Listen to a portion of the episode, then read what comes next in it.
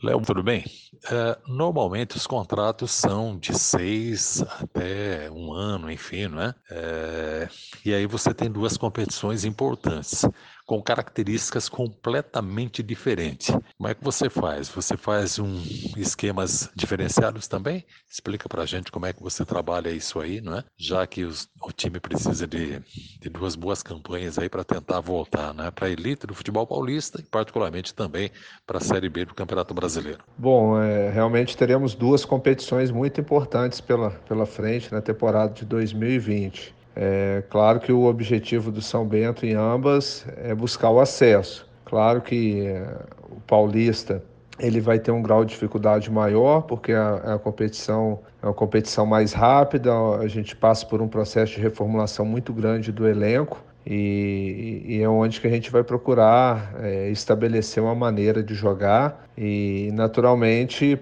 esse grau de dificuldade ele é, ele é elevado, mas a gente acredita que com a nossa experiência, com os atletas que estão chegando, a gente pode sim fazer uma boa competição, o que vai de uma certa forma criar, um, assim a gente espera uma consistência, um padrão de jogo, já visando a Série C, onde é uma competição com um calendário um pouquinho mais extenso, mas o modelo de, de, de disputa é até um pouco parecido com com a 2, né? onde tem a primeira fase ali classificatória e depois os mata-mata para definir uh, o acesso. Então acaba uma, uma competição emendando na outra, é, onde eu enxergo assim nesse momento, até pelo curto tempo que a gente vai ter de preparação, é, o paulista a gente pode sim ter um pouco mais de, de dificuldade. Léo Condé, boa noite. Ismar Santos. Com redução de receitas, as contratações ficam tecnicamente bem limitadas. O que o torcedor beneditino pode esperar em 2020? Boa noite, Ismar. É, realmente, o orçamento desse ano caiu bastante se comparado. É, o, o orçamento da próxima temporada caiu bastante se comparado ao da atual temporada, né? Porque o São Bento disputou aí a primeira divisão do Paulista, Série B do Brasileiro, tinha uma cota de televisão bem, bem considerada e agora não tem esse, esse aporte financeiro de televisão. Né? Tem sim no Paulista, mas bem, bem abaixo, não chega a 20% do que era no Paulistão da primeira divisão. Mas a gente tem procurado conversar muito com a diretoria e, e tentando ser o mais criativo possível para montar uma equipe competitiva dentro das condições do São Bento. Por isso a gente está escolhendo bastante os jogadores, aqueles que, que, que realmente estão comprometidos imbuídos em, em, em, vestir a camisa do São Bento com dignidade. Então é em cima disso que a gente está buscando na formatação do elenco, mesmo com orçamento um pouco baixo. Boa noite, Léo. Jefferson Alonso. Uh, seja bem-vindo a Sorocaba, muito boa sorte aí ao São Bento, junto ao, ao, São Bento com o seu trabalho. Hoje se fala muito em jogadores da base. Nesse ano que se encerra aí, tivemos a presença de um jogador aí que fez aí o seu nome junto à torcida. A pergunta é o seguinte: a diretoria do São Bento faz alguma imposição para esses jogadores de base é, compor o elenco aí para 2020, tanto para o Campeonato Paulista quanto para o Campeonato Brasileiro? Um abraço, boa sorte mais uma vez. Boa noite, Jefferson. Prazer falar com você.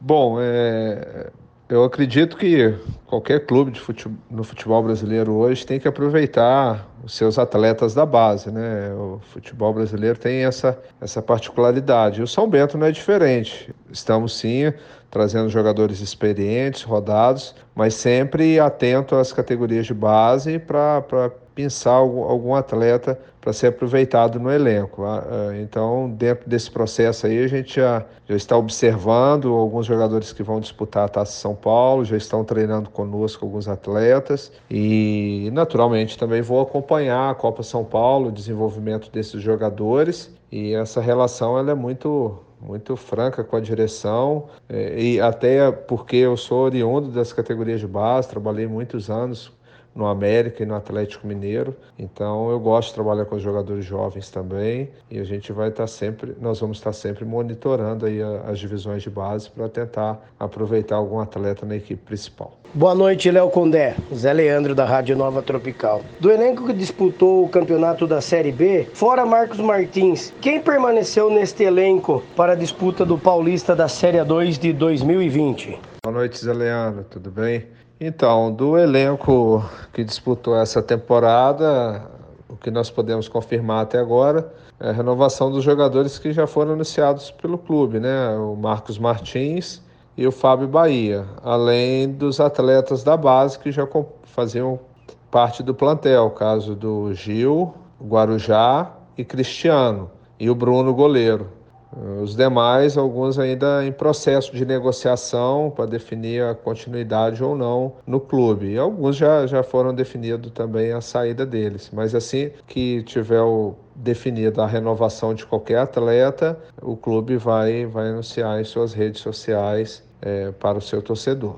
Boa noite, Léo Condé, aqui Carlinhos Nau. Bem-vindo à Tropical, bem-vindo a Sorocaba, boa sorte no São Bento em 2020. A minha pergunta é sobre a pré-temporada. Aquele dia, na coletiva, você nos falou que o trabalho começa com todo o elenco a partir de 2 de janeiro e aí são 20 dias praticamente até o primeiro jogo contra o São Bernardo. Como será essa pré-temporada? Vai levar o time para algum lugar diferente? Geralmente o pessoal ia, São Bento vai para Morungaba já há alguns anos repetitivamente eh, faz a temporada lá. Qual a tua ideia? O que, que vocês estão planejando para pré-temporada e qual será a data que você pode passar para a gente dessa temporada, caso o time fique fora? Além, é claro, dos amistosos que você deve fazer com o time preparando para o campeonato. Boa noite, Carlinhos, tudo bem?